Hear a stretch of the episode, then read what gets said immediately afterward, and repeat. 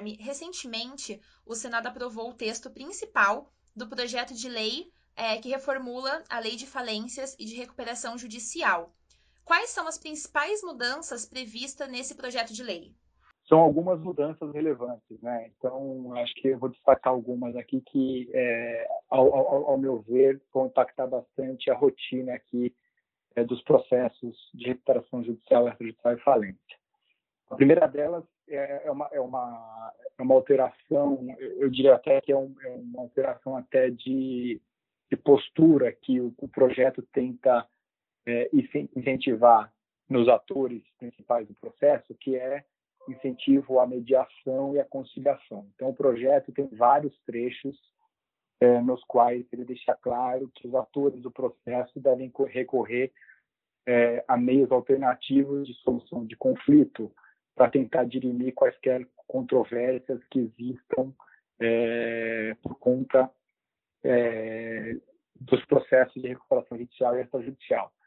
É, o, o, maior exemplo disso, eu acho que é a previsão de, de negociação prévia para o devedor. Né? Então, o projeto de lei é, tem ali um artigo que ele estipula que o devedor pode recorrer ao judiciário é, e receber, em, em, em, decorrência disso, um prazo de suspensão de 60 dias das obrigações, é, para que ele tente negociar um acordo ali com os credores sujeitos é, é, nesse prazo. Caso essa, essa, negociação não dê certo e ele recorra a uma recuperação judicial é, posteriormente, é, esse período de 60 dias de suspensão vai ser é, abatido do período de 180 dias de suspensão é, que, a lei, que a lei prevê para os processos de recuperação judicial. Mas você percebe em, diversos outros trechos do projeto que há um incentivo muito grande à mediação e à conciliação,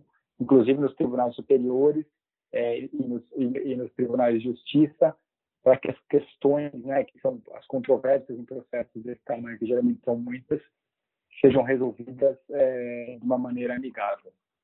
É, além desse estímulo à, à, conciliação e à mediação, outro ponto que eu destacaria é a regulamentação pelo projeto do financiamento de empresas durante a recuperação judicial, que é o que o mercado chama de deep financing.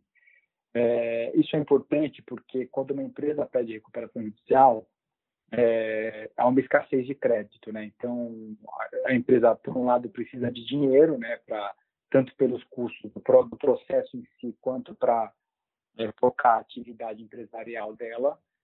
E, e, os bancos tradicionais, enfim, outros atores que podem conceder recursos, geralmente têm um receio é, é, decorrente da insegurança jurídica que é, eventual concessão de empréstimos ou constituição de garantias nesse contexto é, causaria. Então, é, a gente esse tipo de financiamento não é proibido hoje, mas é um mercado que é muito incipiente ainda pelo fato do processo em si ser inseguro para quem está concedendo o crédito. Então, sim, é uma iniciativa muito boa do projeto é criar um processo ali, um procedimento de financiamento, como ele deve ser feito, é, quem pode impugnar, quais são as garantias que podem ser dadas, etc. Ele cria alguns detalhes ali, inclusive dando garantias a respeito da natureza do crédito e das garantias otorgadas pelo devedor, para que, enfim, é, investidores e financiadores estejam confortáveis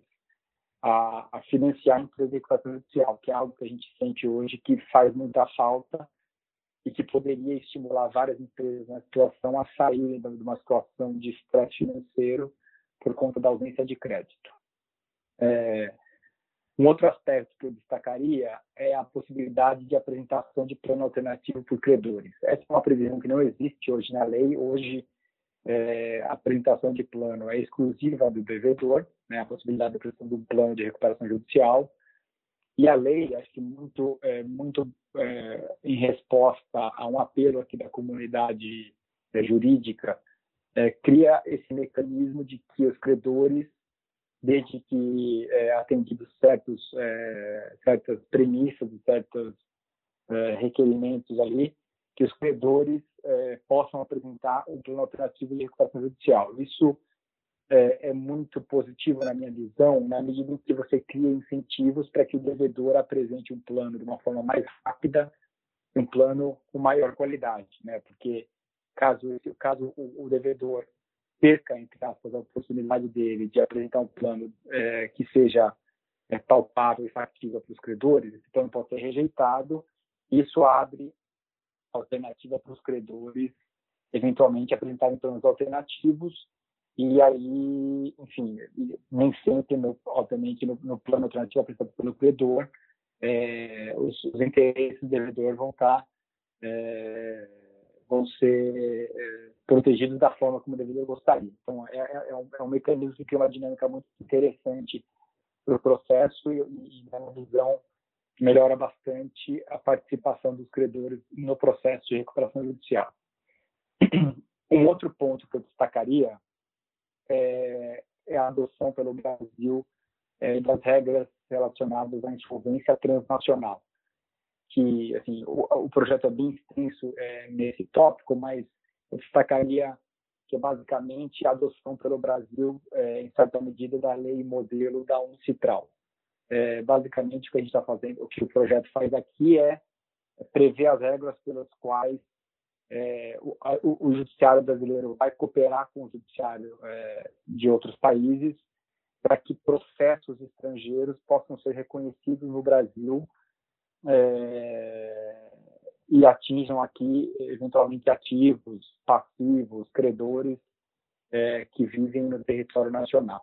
Isso é muito utilizado lá fora, né? Então é muito comum uma empresa brasileira, por exemplo, que tem um processo de recuperação judicial ajuizado no Brasil, ela vá, por exemplo, para os Estados Unidos e tente ajuizar um processo auxiliar ao processo brasileiro para implementar uma reestruturação é, é, aprovada no Brasil fora do Brasil, inclusive para proteger ativos é, no exterior, etc. Agora, basicamente, a lei está fazendo, o que o projeto faz é a lógica inversa. Então, empresas estrangeiras podem vir ao Brasil é, implementar um projeto aprovado, principal aprovado no exterior é, por meio de processos auxiliares no Brasil, é, implementando uma restauração que tenha acontecido fora ou protegendo ativos é, que, que, a devedora tenha no Brasil. É, um outro destaque que eu, que eu colocaria aqui é a previsão específica sobre consolidação substancial. Essa é uma matéria que é, a, lei, a lei vigente, né, a lei 11.051, é, é silente e você, o que acontece, né?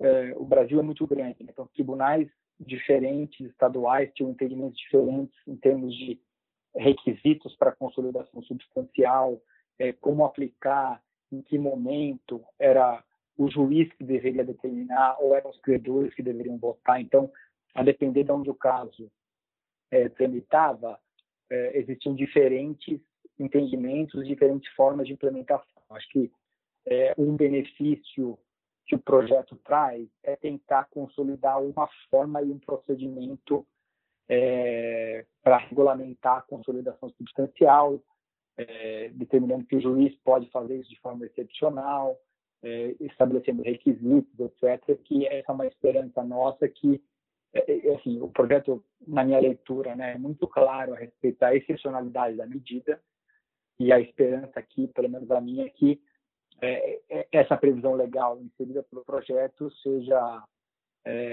incorporada aí no entendimento jurisprudencial para que a gente consiga criar uma regra geral para todo mundo. É, alguns outros pontos, né, que eu acho bem relevantes. Você vê, por exemplo, na questão de alienação de bens, né, uma autorização é, né, quando a, a, companhia pede recuperação judicial, é, o juiz agora pode autorizar a venda de determinados ativos é, é não circulantes do devedor, é, e essa alienação que é feita a pedido do devedor no começo da recuperação judicial tem que ser autorizada judicialmente, obviamente, e se feita é, com as formalidades do artigo 141 e 142 da lei vigente, que é basicamente fazer um leilão público, né, fazer uma competição pública, ela pode ser vendida sem sucessão do adquirente. Então, essa é uma previsão que antes era só aplicável as UPIs previstas no plano específico, plano de recuperação aprovado, e agora o projeto ela cria essa outra forma de alienação logo após a distribuição do pedido do RJ, é, para que o devedor possa vender rápido algum ativo e, e, o, e o adquirente que compra esse ativo também possa adquirir rápido. Bom, eu acho isso muito benéfico, porque muitas vezes o que a gente vê é a, é a companhia que pede RJ precisando é, é, alienar rapidamente ativo para fazer caixa. E você esperar até o plano ser aprovado, homologação, o processo todo, é algo que nem sempre é, é factível e nem todo mundo sobrevive até lá. Então, é, essa alternativa rápida de alienação me pareceu bastante interessante.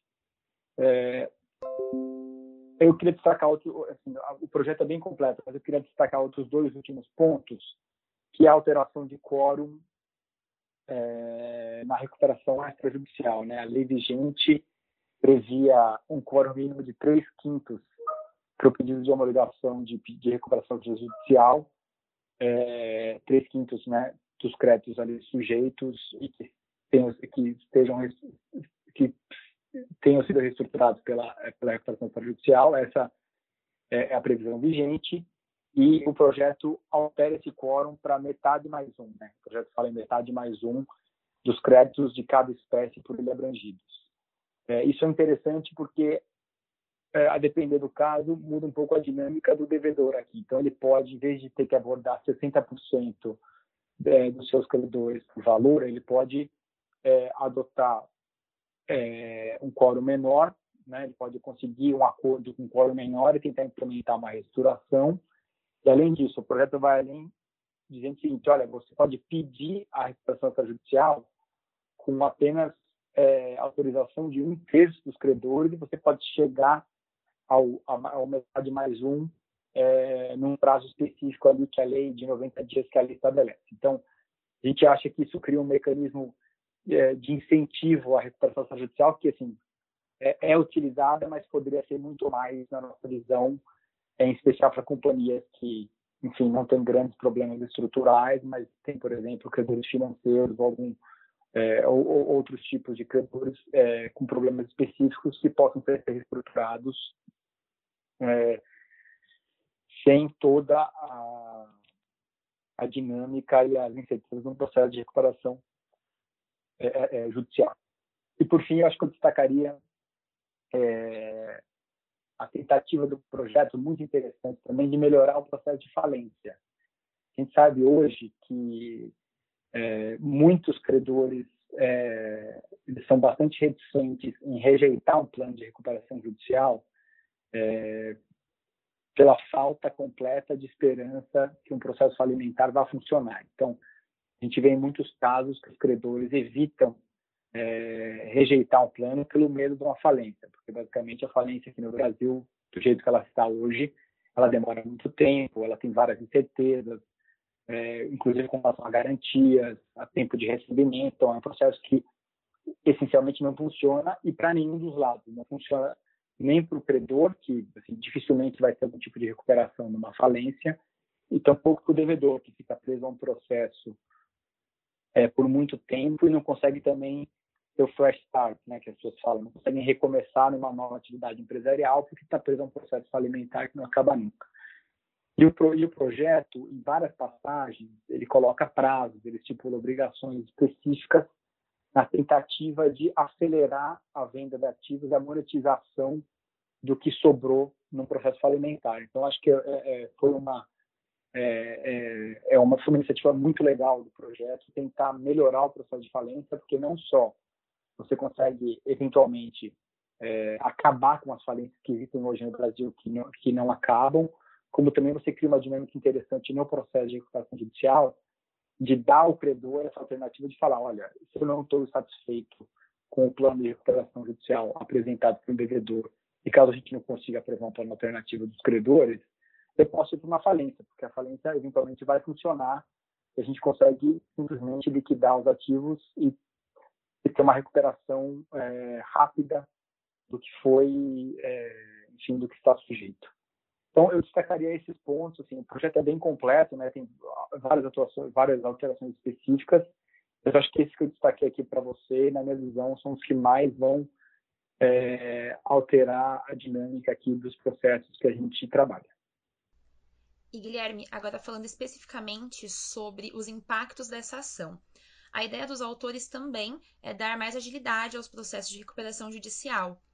O projeto pode influenciar também na recuperação econômica brasileira? E se sim, de que forma? Olha, essa é uma pergunta muito interessante. Eu acho que pode. É, eu acho que assim, a intenção clara aqui dos autores do projeto de lei é criar segurança jurídica é, para os atores do processo e, ao mesmo tempo, dar celeridade é, aos processos de recuperação judicial e falimentares. É, e também estimular a recuperação judicial, é, no meu entendimento.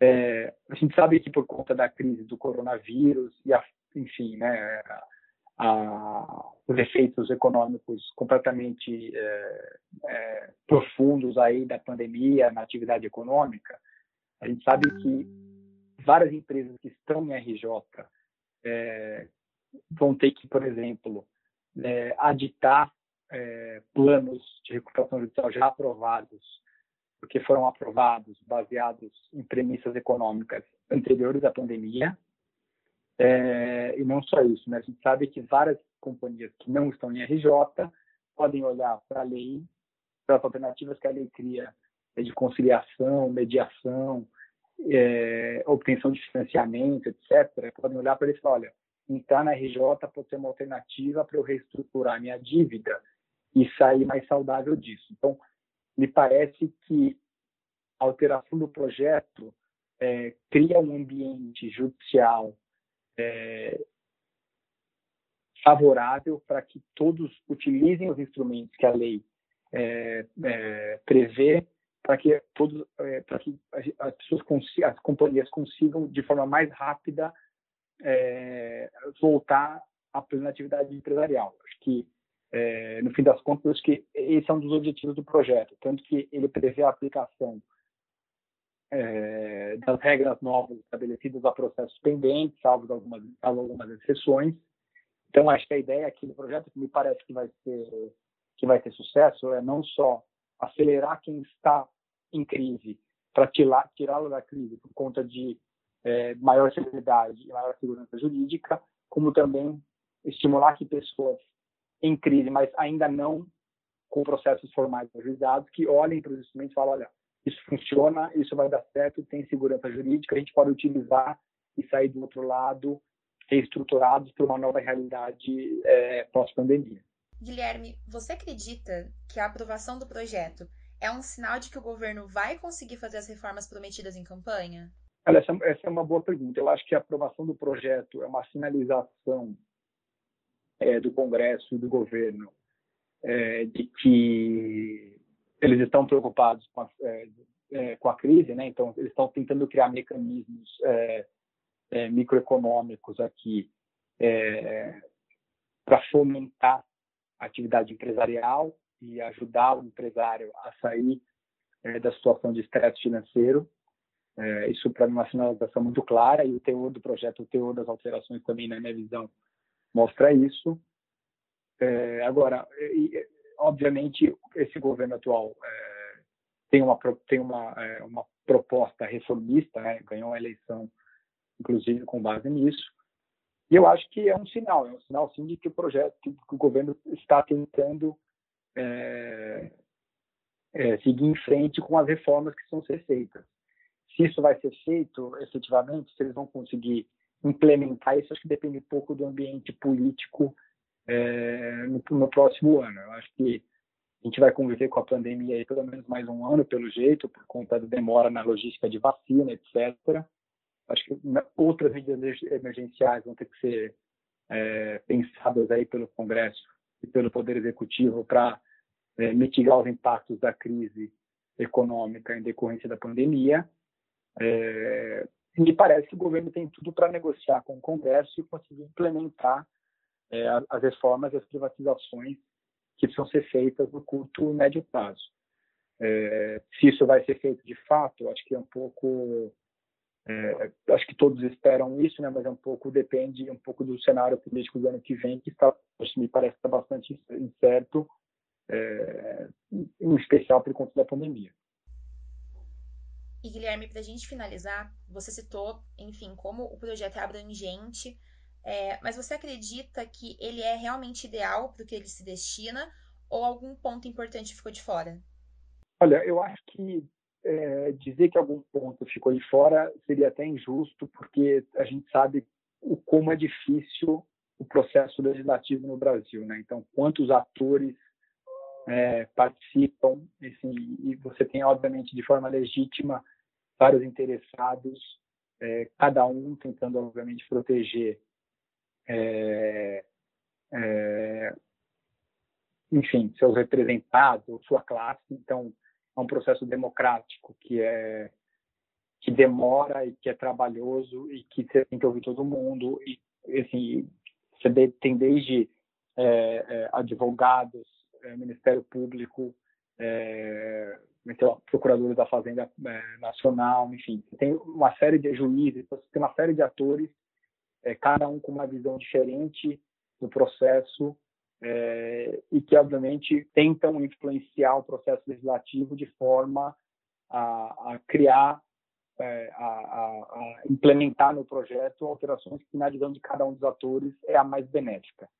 Eu acho que, assim, no ambiente político que a gente tem hoje, e, e, no prazo que isso foi feito, e, e considerando o ambiente, né, e, e todo mundo que foi ouvido, eu acho que me parece que o que foi feito foi o máximo que conseguiu ser feito nesse contexto. Assim. Eu não acho que dá para falar é, que algo é, é, faltou ou não faltou, porque essa é uma análise um pouco de, de política legislativa e, enfim, eu acho que é, é um pouco até simplista.